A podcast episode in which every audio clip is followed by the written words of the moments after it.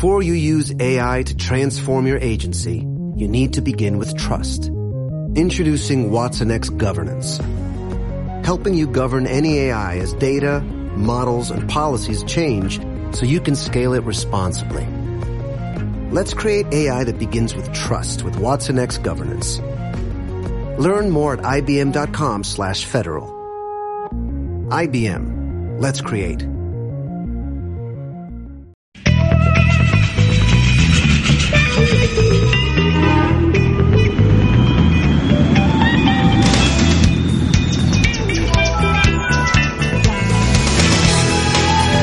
En la cadena Ser Baleares, Ser Turista. Ser turista en la cadena Ser, de nuevo este martes con eh, Marco Tauas, consultor turístico. ¿Qué tal? Hola Marco, ¿cómo Hola, estás? ¿qué tal? Buenos días. Y Benjamín Villoslada, vitólogo y Toté. Hola. Hola, buen día. Bienvenidos. Y vamos ya al lío porque hoy tenemos muchísimo que contar. Comenzamos con Pues un sí, invitado. Eso es, con un invitado que nos va a hablar de unas jornadas que se celebran en la UIP y que son interesantes, que tratan, bueno, el título de las jornadas exactamente es Los contratos en el sector turístico, visión práctica. Y la organización de estas jornadas son a cargo de Juan, Juan Frank, que es profesor de Derecho Mercantil de la UIP y que lo tenemos al otro lado de la línea telefónica. Hola, Juan. ¿Qué tal? Hola, ¿qué tal? Buenos días a todos. ¿Qué Muy tal? buenos ¿Cómo días y bienvenido a Hoy por Hoy Mallorca. Juan, Muchas cuéntanos un poco, eh, ¿de qué van estas jornadas? Bueno, las jornadas, como bien has comentado, se trata de, de acercar una- un acercamiento entre la universidad y la sociedad, o más en concreto el sector turístico. Se imparten en el seno de la asignatura de contratación turística y Bolonia nos exigía eh, probar, hacer experimentos y decidimos que podía ser muy interesante iniciar este ciclo. Es el segundo año y se trata simplemente de invitar a ponentes del sector, empresarios o profesionales, a que vengan a compartir con nosotros la realidad, el día a día de la contratación turística, cómo está el sector, debatirlo, discutirlo y que los alumnos y el público en general pues pueda sacar sus impresiones, pueda comentarlo y pueda aprender de los distintos ponentes que van a que van a visitarnos. Te iba a preguntar exactamente, ¿esto está abierto al público? ¿Puede asistir cualquier tipo de persona? ¿No tiene por qué ser estudiante en la UIP? Eh, es que lo que deseamos precisamente es que venga gente externa, no solamente los estudiantes, que son cuya presencia va a ser incluso obligatoria, sino también nos interesa que cualquiera persona que esté interesada en el, en el ámbito del turismo, que trabaje en turismo y que considere que las jornadas pueden ser mm, formativas o informativas, pues se acerque a- al edificio Archiduc Lluís Salvador, la Escuela de Hostelería, y participe de ellas naturalmente como oyente y obviamente en los turnos de, de pregunta y debate, planteando las inquietudes que considere oportunas. La relación de invitados, además, lo merece, ¿no? Eh, efectivamente, efectivamente tenemos unos ponentes de, lujo, el proyecto es ilusionante para los organizadores y creo que también para los que han aceptado compartirlo con nosotros Mm, y bueno tenemos tenemos un, un cartel mm, de auténtico lujo con, con maravillosos ponentes. Que ¿Con quiénes? El, ¿Con quién el- es? el 9 de mayo a las doce y media hay un tal Marco Taguas hablando de cuestiones no me online. suena. Eh, no, no sabemos quién es. un, es un señor que nos han dicho que, que tiene bastante prestigio en ese del, del marketing, la comercialización 2.0 y hemos decidido invitarle para que nos hable un poco de, del por qué un, un, un billete que, que sale por 20 euros termina costando 100 euros o qué ocurre con, con esos gaps cuando uno se mete a contratar eh, vía, vía online, por ejemplo. Y además de Marco Taboas, contaremos con... Esto es, con- vete a lo interesante, Juan. con, con Álvaro Middleman, que abrirá el ciclo de Air Berlin para hablar de los, de los transportes de el de los contratos de transporte aéreo, perdón. Después tendremos, no los digo por orden porque ahora me puedo perder con las fechas, pero tendremos a Gabriel Escarrer Hijo hablando de la internacionalización de las empresas hoteleras. Tendremos a Juan Carlos Tárraga de Willis, eh, aseguradora de las grandes cadenas en, en- por todo el mundo, corredor de seguros, explicando el tema de los seguros y qué ocurre cuando el Costa Concordia, por ejemplo, le, le ocurre lo que pasó, quién va a pagar todos los daños. Tendremos también a Nicolás eh, Fuster de Riu para explicarnos el tema de la gestión y alquiler de hoteles, la gestión de hoteles que no son de la compañía, propiedad de la compañía, cómo se articulan todas esas relaciones. Vendrá eh, José Alzamora de Gesa para explicarnos cuestiones de suministro eléctrico y explicarnos qué ocurre cuando, por ejemplo, hay un corte y unos turistas se quedan unas horas en un, en un ascensor. eh, disculpad, vendrá también, eh, bueno, Marco obviamente, y, y, y, y me estoy dejando a... No pasa Ovidio nada. Andrés. No pasa Ovidio, nada. Ah. por Dios, me Uno estaba solo dejando- se deja. Ovidio me Andrés estaba, dejando, Travel. a- me estaba dejando al gran Ovidio, que es uno de los pocos repetidores del ciclo del año pasado, que ya no- el año pasado... Pero no es me repetido apoyó porque no haya aprobado. La iniciativa re- repite porque considero que es la mejor persona para explicar el tema de las, de las agencias de viajes En, online. en este caso, repetir, ¿no? Es en bueno. el contexto académico, efectivamente. No, es re- positivo. re- con- seguramente va a repetir con de honor y repite porque, como, como sabéis muy bien, pues eh, ninguna empresa eh, Ology Travel es, es la mejor empresa que podíamos tener para hablar de las agencias online y Ovidio seguramente también estará con nosotros. Vale. Y creo que mm, los siete ponentes y las siete ponencias, que como veis son muy variadas y con distintos temas, pues están allí sobre la mesa y, y a punto para, para empezar a, a rodar. Queda poco. Juan, solo una pregunta para despedirnos ya. Eh, ¿Cómo me puedo apuntar a este ciclo de conferencias? ¿Qué es lo que tengo que hacer? Bien, mira, el ciclo lo organizan la, la UIP y también la Escuela de, de Hostelería y eh, para la comunidad universitaria, obviamente, mm, no se no se requiere más que venir la asistencia para lo que para los que serían externos. eh, se ha, se ha puesto un precio de matrícula de 30 euros por las siete conferencias. Creo que es un precio bastante simbólico. Además, luego los- les expedimos un, un certificado de asistencia y se hace a través del, del SAC, del Survey de Actividades Culturales. Yo recomiendo que el que quiera tener más información, por el momento, no sé si tenemos algo, algo mejor, un formato mejor, tenemos un, un blog que se puede consultar eh, en Internet, se puede y se puede pues ver toda la información relativa a la matrícula, más información, ponentes, eh, perfil de los ponentes, etcétera, que creo que se puede encontrar si uno en Google teclea contratación turística UIB, una palabra, punto posterous punto com. Es decir, a la, a la espera de tener algo mejor, ese blog al menos es una presencia online del, del ciclo y de las características del ciclo. Entonces, Muy bien. persona que quiera apuntarse, Pues ya tiene, por sitios no por sitios no será. Estupendo, pues Juan, muchísimas gracias y que tenga A vos. mucho éxito. A vosotros por vuestro tiempo. Muchas Juan, gracias. Adiós. Buenos días. Gracias. Adiós. Buenos días. Han intentado tocar todos los palos, ¿no, Marco? Sí, la verdad es que pinta interesante. El, eh, el- yo no sé muy bien qué pinto ahí. El- será el día menos interesante, pero, Venga, ya pero será el, menos, el resto Marco. sí. No, no, de verdad. No te vamos a hacer más la pin- pelota. Pintan muy interesantes. Pues Quiero yo es eso que decir. estaba buscando. Venga, dime algo, Benjamín. Ah, que vas a romper la magia, la magia de la radio. Pensaba que me ibas a De- preguntar si con tengo tu wifi. voz, Con tu voz se imaginan, no sé, una cosa y se van a ver las conferencias, pues ve- verán, no digo otra, digo Llevar la un realidad. saco en la cabeza. entonces. Oye, eh, si nuestros oyentes siguen a través de Twitter, tanto a Marco como a Benjamí, y a mí también, ¿por qué no decirlo? Pueden ver fantásticas fotos cada, cada lunes tarde. Son todas falsas. Siempre grabamos, siempre sacamos fotografías de cuando grabamos el programa. El que, el que quiera cotillar no tiene más que seguir a Benjamí, arroba Benjamí, o arroba Marco Taboas, son- o arroba Maitane barra bajo Morena. Es un, es. es un croma, hemos contratado autores para Efectivamente. hacer las fotos. Bueno, tenemos muchas noticias que vamos a dar eh, a golpe de titular. Vamos a ir con la primera y con la más eh, peliaguda. Y es que Google entra ya de lleno, ya amenazó hace tiempo con el tema de la venta de los billetes de avión, pero ahora entra de boca ya. Y entra de boca, que es algo que ya se sabía hace semanas o meses, porque compró una empresa que se llama ITA Software, que está eh, dedicada a desarrollar sistemas para la emisión de billetes y reservas, etcétera, ¿no? Bueno, pues después de la compra de esta, de esta empresa se confirma y ya ha llegado a un acuerdo con una compañía aérea estadounidense que se llama Cape Air, y es su único proveedor de software ya. Es decir, eh, le reserva, o sea, toda la herramienta de reserva y de emisión y de reemisión y de información de los billetes se basa en Google. Con lo cual, señores de las agencias de viajes, échense a temblar porque este es el primer paso del gigante que viene a meter la boca en un mercado que, que- que Google tiene clarísimo que en Internet es muy importante. De momento en Estados Unidos solo, ¿no? De momento es un acuerdo que ha hecho con esta compañía aérea y es simplemente el desarrollo de un software. Es decir, no se verá como que estás comprándole un billete a Google, ¿no? Sino que cuando tú entres a comprar un billete, imaginemos que es Air Europa, lo que hay detrás de ahí y quien emite el billete y todo el sistema es Google. Pero bueno, esto lo que sí que es cierto es que abre el abanico a que caigan más compañías y porque todos sabemos cómo posiciona Google, ¿no? Y cómo va a tratar Google a un producto Claro, que es suyo. que es suyo, O sea, efectivamente. estar ahí, cuidado. La competencia puede echar a temblar, ¿no? Cuando el posicionamiento web depende del gigante Google. Bueno, esto es lo que hablamos siempre, ¿no? Como agente de viajes y desde aquí mm, también hay mucha gente que está empeñada en que las agencias de viajes van a cerrar y yo creo que para nada, pero sí que es cierto que lo que tenemos es que espabilar y el agente de viajes lo que tiene que hacer es ofrecer un servicio. Bueno, la tele nunca mató a la radio. Por eso, efectivamente, y esto es exactamente lo mismo, ¿vale? es un poco más de lo mismo.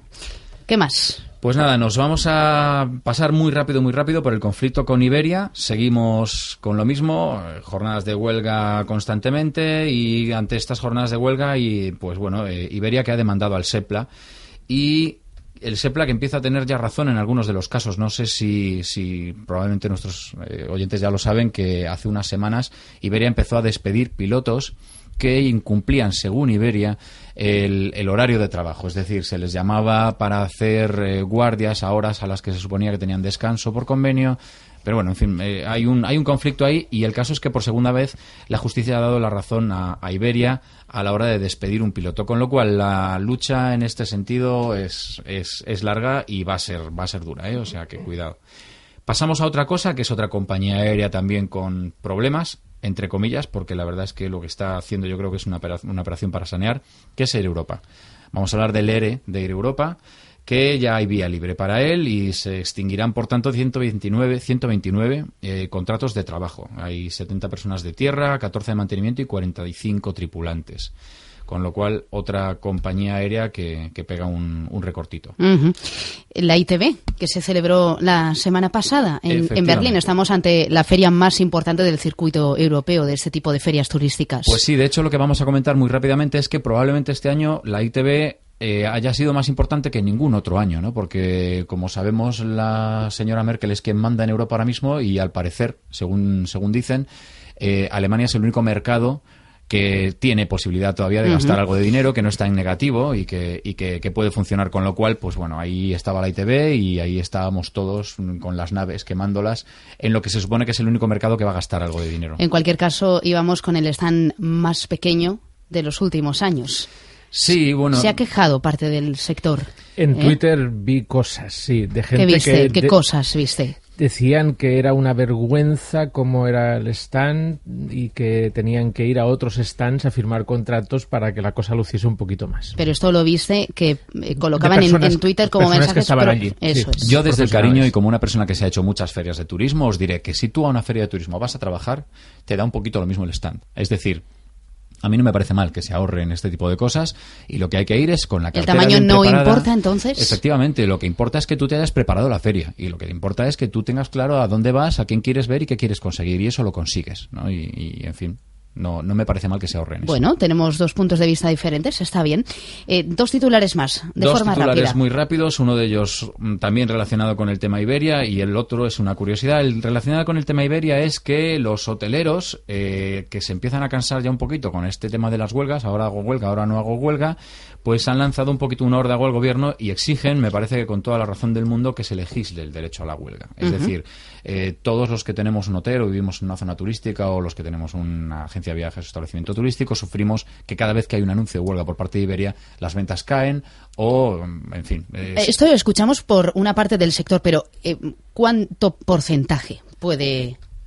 de real, quiero decir. eh, mira, yo te voy a hablar Puede de una ser una cancelación debida a, a, qué sé yo, a un conflicto laboral. Yo te, hablo, una yo te hablo de una experiencia, por ejemplo, personal, y una experiencia que yo viví en, en mi época de trabajando en Spanner, ¿no? Y, y cada vez que se hablaba de una posible huelga, nosotros teníamos cancelaciones de hasta un 60-70% de las plazas reservadas en los siguientes días. Y te hablo desde dentro de la compañía aérea para los vuelos de esos días. O sea, el daño que se le hace a la compañía es muy grande, pero si pasamos esto a números y pensamos que, pues en aquel momento, cada MD que fuese lleno eran unas 115, 120 plazas y pensamos que se suspenden unas 60, 70, pues ya tenemos unas 60, 70 personas de menos que van a viajar a un destino o que van a hacer un fin de semana en donde sea. Con lo cual ahí siempre hay un hotelero o un destino que lo está sufriendo, ¿no? Y, y- y, en fin, creo que se debería poner corte a esto. Venga, La- una la sonrisa. curiosa, y la- luego vamos con una historia con el caché que nos quedaba curiosa. de deberes. ¿Cuál es ¿Me la vas a noticia soltar tú ahí una cosita? Venga, vamos. Va.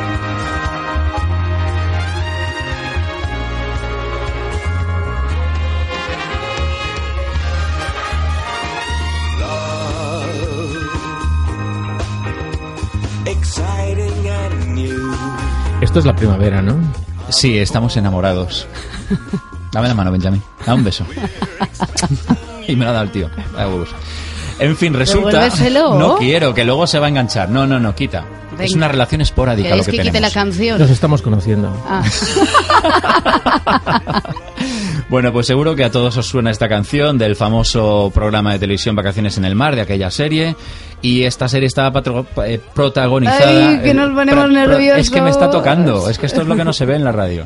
Estaba protagonizada por un barco que era el Pacific Princess.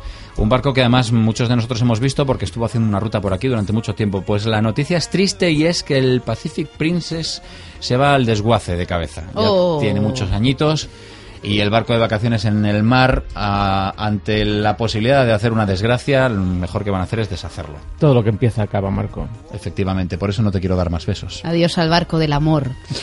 Bueno, eh, los deberes, el caché, Peñamí. ¿Qué es sí, esto? la Venga, semana pasada sintonía. me disteis deberes. Eh, cuando hablábamos de Skyscanner como un lugar que busca viajes eh, de, de todo un mes, la ventaja era que podemos decir queremos ir un- el mes que viene a Roma y nos saca unos gráficos con los precios y puntualizábamos que los precios pueden no ser verdad, que a la hora de comprar el billete nos diga ha subido 15, 20, 50 euros. Esto no solo pasa con Skyscanner, también sucede con las webs de muchas compañías aéreas directamente. Vas a buscas un vuelo y en el momento en que dices compro, te dice no, no te lo vendo. Vuelve a buscar. Vuelves a buscar y la segunda vez te da un precio diferente. Esto no tiene nada que ver con lo que después te suman de gastos de gestión. Estamos ante No. algo diferente. No, no es directamente la tarifa. La tarifa Ajá. directa, sin llegar al final, ya un vuelo que valía 70, pues Qué ha pasado gracia, a valer 95. Además de todos estos gastos luego. Exacto. Y luego hay que sumar el- lo que te cobran por la tarjeta, por la maleta, por el- la emisión del billete, que te lo imprimes tú. Y además con una tinta carísima hecha de sangre de unicornio, porque los precios que tiene la tinta... De las unicornio dorado, cuidado. Sí, sí, de, de los de que solo nacen en luna llena además. La cuestión es que mm, puedes tener un cambio en el precio y te preguntas qué está pasando. Eh, La cosa es una historia que se llama caché. El hacer consultas a tiempo real a las redes como Amadeus tiene un precio y las personas que buscan vuelos son muchas y las compañías aéreas o los buscadores de vuelos tendrían que hacer muchas consultas a Amadeu- a Amadeus y les costaría un pico. Entonces lo que hacen es que el, el ordenador por su cuenta consulta vuelos a, mm, a cada X horas eso se guarda dentro de los servidores de la misma compañía aérea y cuando los clientes piden precios, piden los pre- eh, muestran los precios que tienen guardados desde hace dos horas, tres horas, cuatro horas, pero en el momento en que tú dices compro, hacen la consulta final y comparan si el precio que tú eh, estás eh, viendo en pantalla es el que dice que tiene el vuelo en Amadeus. Y si no es este el precio, mm, en lugar de explicarte que ha habido este cambio y demás, te dicen, no, inténtalo de nuevo. Y es ahí- es- ahí cuando tienes la sorpresa que suba unos, unos euros más. Eh, lugares como Skyscanner no consultan todos los vuelos de todo el mundo porque sería mucho, eh, consultan los que busca la gente. En el momento en que alguien busca algo dicen, ah, este precio no lo tengo, pues lo voy a buscar por, por Amadeus y te lo muestran.